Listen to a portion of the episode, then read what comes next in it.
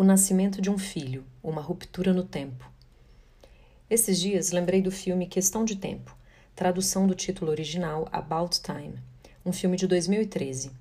Trata-se de um filme que mistura fantasia, drama e comédia, e que traz a ideia tão clichê e sempre tão sedutora, a ponto de aparecer renovadas vezes em filmes, livros e séries, de voltar no tempo e poder alterá-lo aos 21 anos, o pai de Tim conta a ele que os homens da família são viajantes no tempo, mais especificamente no passado.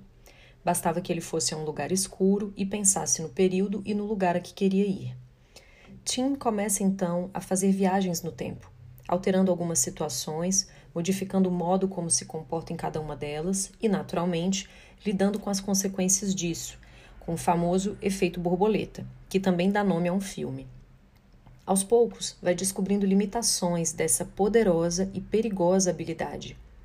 Em algum momento, ao retornar de uma dessas viagens ao passado, quando vai pegar seu filho no presente, descobre que, para o seu espanto, trata-se de outro bebê, não mais aquele que conhecia.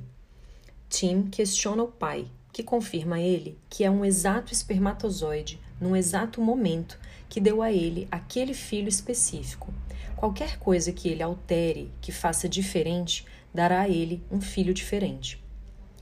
Essa passagem do filme me fez lembrar que o nascimento de um filho é um evento único, mas mais que isso, é uma espécie de ruptura no tempo, um marco que divide a vida num antes e num depois, um corte. Depois de um nascimento de um filho, é impossível retornar ao que se foi antes.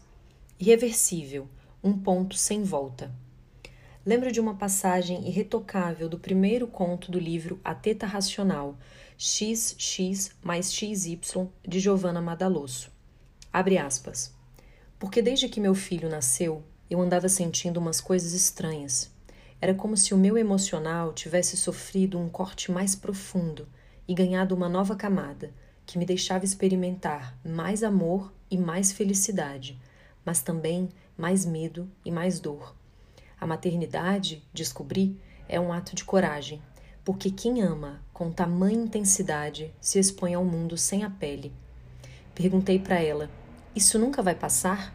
Nunca, ela me respondeu, sem eu nem dizer exatamente do que estava falando. Fecha aspas. Como se era antes de um filho? Como era a vida antes? Quais eram os sonhos? Quais eram os medos e as dores? Como as experiências eram sentidas? Como se usava o tempo? O crescimento de filhos é intenso, por vezes lento. O tempo escorre. O crescimento de filhos é intenso, por vezes tão veloz e assustador. O tempo corre. Nasce o desejo de vê-los crescer. O tempo transcorre. Nasce o desejo de segurar o tempo, abraçar os filhos como quem agarra o tempo, parar o tempo para que parem de crescer. Filhos inauguram uma nova relação com o tempo e com a vida. Modificam radicalmente a viagem que se pode fazer no passado, no presente e no futuro. São um convite a inventar novos modos de navegar no tempo.